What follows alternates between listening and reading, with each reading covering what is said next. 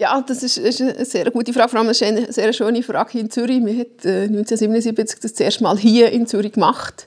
In unserem Labor, der Andreas Grünzig, hat erst Patienten behandelt und da sind wir natürlich sehr stolz drauf und können auch sein als US-Zettler und als Zürcher.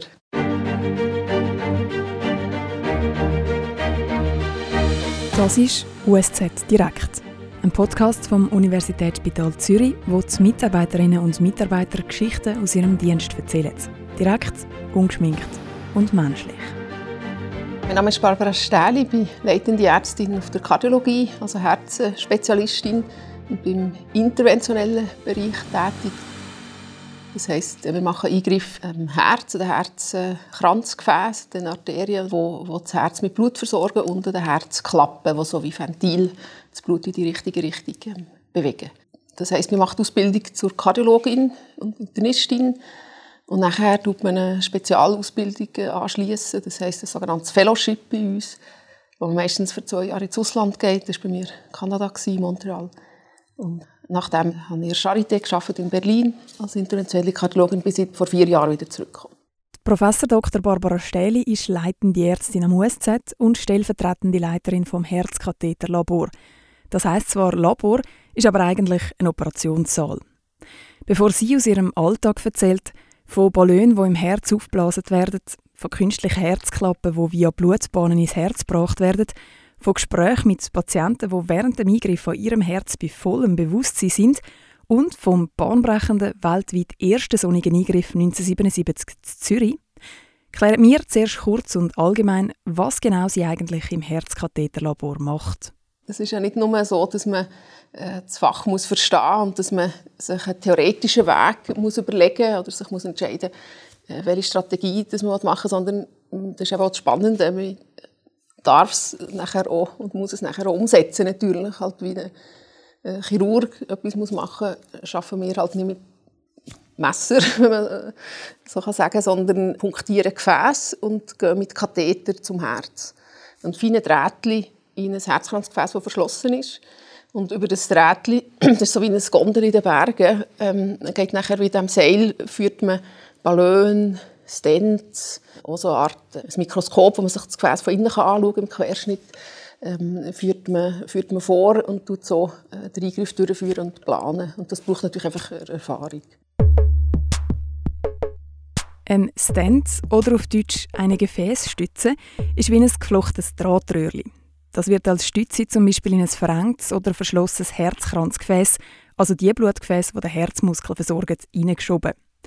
Wenn nämlich so ein Herzkranzgefäß verschlossen ist, kommt der Herzmuskel zu wenig Sauerstoff über, was zu einem Herzinfarkt kann führen kann. Um einen Stent einsetzen, muss man aber eben nicht am offenen Herz operieren, sondern das Röhrchen wird mit einem Katheter via Arterien vom Handgelenk oder von der Liste her bis ins Herz geschoben.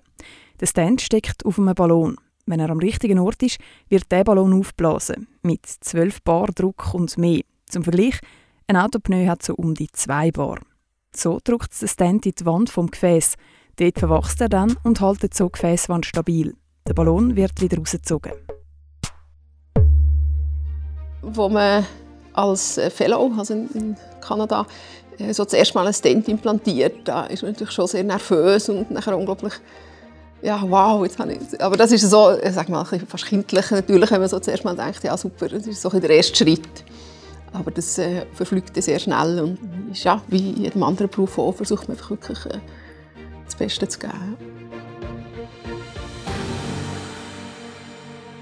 Ja, es sind natürlich äh, viele Tage immer wieder sehr spannend. Wir dürfen immer wieder viele spannende Patienten kennenlernen, sagen wir so. Oh, natürlich, äh, das bereichert auch immer, einfach äh, rein menschlich. Und, und vom Medizinischen her gibt es unglaublich viel Spannendes. Ich glaube, was man halt immer wieder äh, sieht, ist, dass man im Team zusammenarbeitet, dass man hier innerhalb von ja, Sekunden, kann man sagen, alle möglichen Spezialisten auch morgen um zwei auf dem Notfall haben und zusammen äh, Patienten können besprechen können, zum Beispiel plötzlich zusammenbrechen auf der Straße, wiederbelebt werden, vielleicht von Passanten, die, sehr gut reagieren und gerade aktiv werden, Herzmassage machen und den Notfall alarmieren. Dann haben wir gerade gestern wieder so einen Patienten gehabt, einfach jung, gesund, äh, Anführungszeichen, aber einfach äh, ohne dass man etwas gewusst hat, plötzlich zusammenbricht und nachher äh, wiederbelebt wird und zu uns kommt, wo man ganz schnell alle Leute vor Ort hat und sich vor allem entscheidet, welche weiteren Unterstützungssysteme für einen Kreislauf, also so Herz, eine Art Herz-Lungen-Maschine, wir sagen dem ECMO.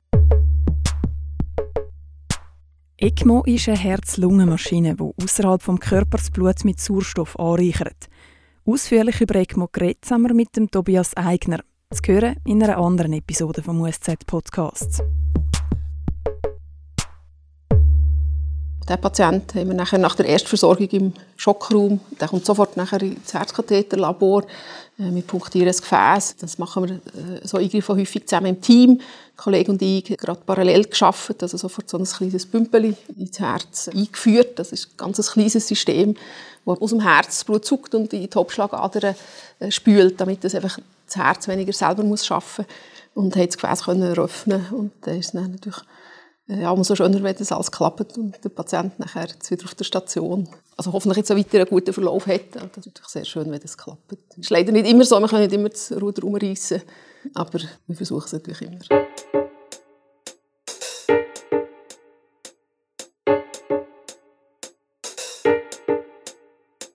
So einen durchschnittlichen, normalen Arbeitstag fängt bei der Barbara Stähli gegen die 20 ab 7 Jahren.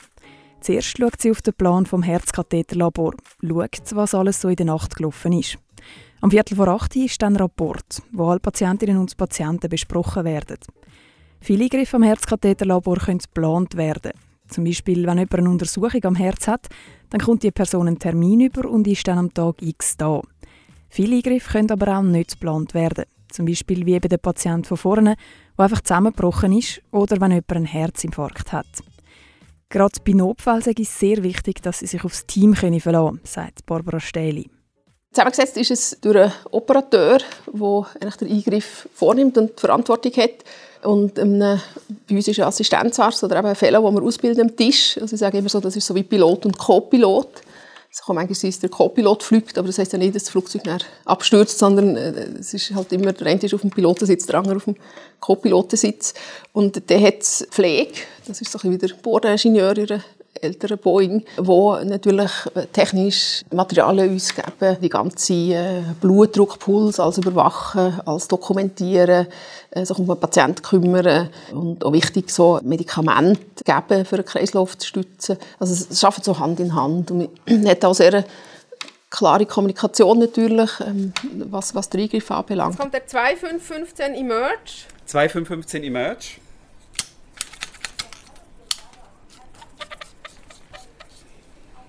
12. 12, danke. Und ab. Und ab. Er hat auch Zeit, jetzt in einem ganz normalen Eingriff sich ganz entspannt mit dem Patienten zu unterhalten. Das kleinste Team, sage ich jetzt, sind vier Leute. Und es ist natürlich so, dass wir einen komplexen Eingriff äh, zu zweit machen hier. Das hilft natürlich auch immer, oder, dass man einfach mehr, so ein bisschen mehr Push hat äh, und immer natürlich erfahren äh, dabei ist. Das Team wird erweitert durch die Anästhesie, also Narkoseärzte, wenn es dem Patienten schlecht geht dann brauchen wir einfach noch mehr Support und das ja innerhalb von Sekunden, Minuten ist von dort äh, Assistenzarzt, Oberarzt, Anästhesiepflege da. Am Universitätsspital Zürich gibt es alles in allem 43 verschiedene Kliniken und Institute. Die Klinik für Kardiologie, wo Professor Dr. Barbara Stähli schafft, ist eine davon. So vereint USZ praktisch alle medizinischen Fachrichtungen unter einem Dach. An all diesen Kliniken und Instituten arbeiten insgesamt über 9000 Mitarbeitende, häufig eben auch gebietsübergreifend und im ständigen Austausch untereinander. Ein Großteil der Mitarbeitenden ist Pflegefachpersonal. Dann kommen Ärzte und Ärztinnen und medizinisch-technische Mitarbeitende. Sie behandeln jedes Jahr fast 40.000 Patientinnen und Patienten stationär im Universitätsspital Zürich, zusätzlich zu über 700.000 ambulanten Behandlungen. Wir besprechen auch sehr viel mit der Herzchirurgie. Das heisst, auch dort rufen wir den Oberarzt für Herzchirurgie dazu, um zum Beispiel einen Fall zu besprechen, ob wir es entweder mittels Bypass-Operation den Patienten behandeln oder mittels Stents oder wenn wir eine weitere Form von Kreislaufunterstützung brauchen, eine sogenannte ECMO, dann kommen auch die Herzchirurgen äh, zu uns nachher ins Herzkatheterlabor wir besprechen es äh, auch häufig natürlich mit den Kollegen von Intensivstationen, die den Patienten übernehmen. Und ihr seht, da kommen dann häufig sehr viele Leute in das Katheterlabor, die sich um den Patienten kümmern. Und genau das, Die vielen Leute aus den verschiedenen Bereichen, die schnell zur Stelle sind, das sage das, wo sie merken, dass sie am USZ arbeiten. Das ist die äh, auf der einen Seite Hochspezialisierung, auf der anderen Seite aber auch die gute Vernetzung von diesen einzelnen Subdisziplinen. Das finde ich charakterisiert das USZ sehr. Das Universitätsspital Zürich ist nicht nur ein Spital, wo einfach Patientinnen und Patienten operiert werden. Wie es der Name Universität schon sagt, wird im USZ auch gelehrt und Leute ausgebildet. So wie das Barbara Stähli vorhin gesagt hat, hat sie zum Beispiel immer eine Assistenzärztin oder einen Assistenzarzt zur Seite, ein sogenannter Fellow. Und auch ganz wichtig, im USZ wird auch geforscht. So gibt es immer wieder bahnbrechende Erfindungen von Zürich, die die Medizin auf der ganzen Welt beeinflussen und verändern. Wir haben 1977 das erste Mal hier in Zürich gemacht. In unserem Labor, der Andreas Grünzig, hat den ersten Patienten behandelt und da sind wir natürlich sehr stolz drauf. Am 16. September 1977 hat Andreas Grünzig zum allerersten Mal einem Patienten sein Herzkranzgefäß geweitet, indem er via Blutbahn und mit Hilfe von einem Katheter einen Ballon zum Herz vorgeführt hat und an der Engstelle im Herzkranzgefäß aufgepumpt hat. Der Patient war ein damals 38-jähriger Mann. Bevor der Ballon im Herz vom Mann zum Einsatz kommen konnte, Andreas Grünzig zuerst das richtige Material dafür finden. Die Haie am Küchentisch hat er tüftelt und ausprobiert. Unterstützt wurde ist er dabei von seiner Frau, seiner Laborassistentin, deren ihrem Mann und einem ETH-Professor. Schon ein paar Jahre vor dem Eingriff am Herz ist es ihm so gelungen, eine verstopfte Arterie am Bein wieder zu weiten. Berufskollegen von Andreas Grünzig haben seine Forschung am USZ eher skeptisch beobachtet.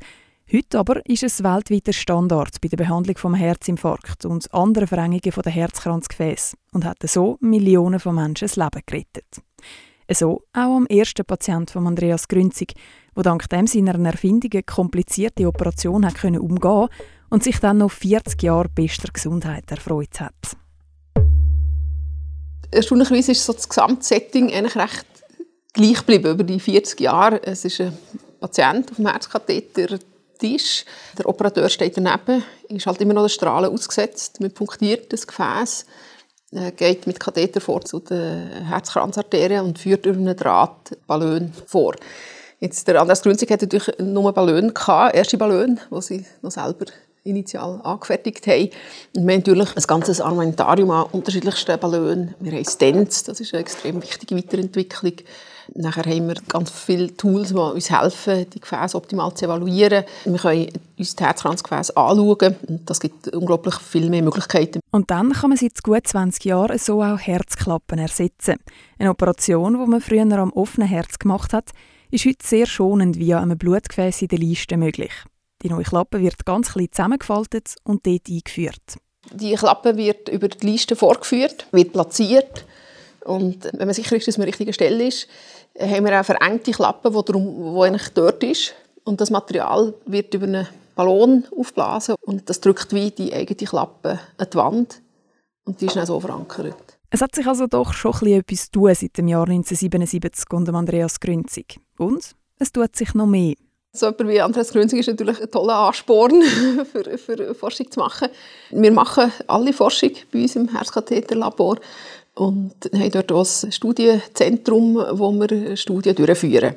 Die Studien sind natürlich nach ganz klaren Richtlinien und werden durch die Ethikkommission überprüft und äh, führen wir die durch. Die werden nicht nur einem Zentrum häufig durchgeführt, sondern in ganz vielen Zentren. Also wir haben zum Beispiel eine Studie als Beispiel bei Herzinfarktpatienten. Und am Schluss wird die Studie nachher ausgewertet. Und dann hoffen wir einfach, dass wir die Frage, die wir jetzt dem Patienten noch nicht beantworten können, wo wir nicht wissen, was wir ihm empfehlen sollen, dass man das in Zukunft machen kann und so die Strategien kann weiterentwickeln und das Feld kann vorwärts bringen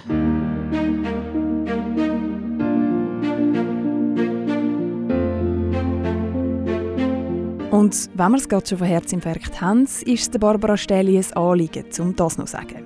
Wir haben viel von Herzinfarkt geredet und es ist natürlich auch wichtig, vor allem auch, dass man selber daran denkt, falls man Brustschmerzen hat oder irgendjemand im Umfeld hat, dass man einfach reagiert, weil, weil die Zeit zählt, dass man Herzmuskel retten kann. Und es gibt eine Gruppe, das sind die Frauen, die sich eben die Symptome häufig atypisch zeigen, also atypisch dass man nicht so den klassischen Brustschmerz hat mit ausstrahlenden Armen, sondern vielleicht nur so ein Unwohlsein, Übelkeit. Es ist einfach wichtig, dass man so vorboten wenn man merkt, etwas ist anders, selber als Patient ernst nimmt und, und natürlich die Ärzte auch daran denken bei Frauen. Das ist einfach wirklich liegt mir am Herzen, dass man das erwähnt oder dass einfach die Leute daran denken, dass ein Herzinfarkt nicht immer typisch zeigt, dass man einfach auch mit anderen Symptomen lieber eigentlich zu viel zum Arzt geht als zu wenig. Das ist USZ Direkt, ein Podcast vom Universitätsspital Zürich. Produziert hatten Peter Hanselmann und ich, Andrea Blatter von der Podcast-Schmiede.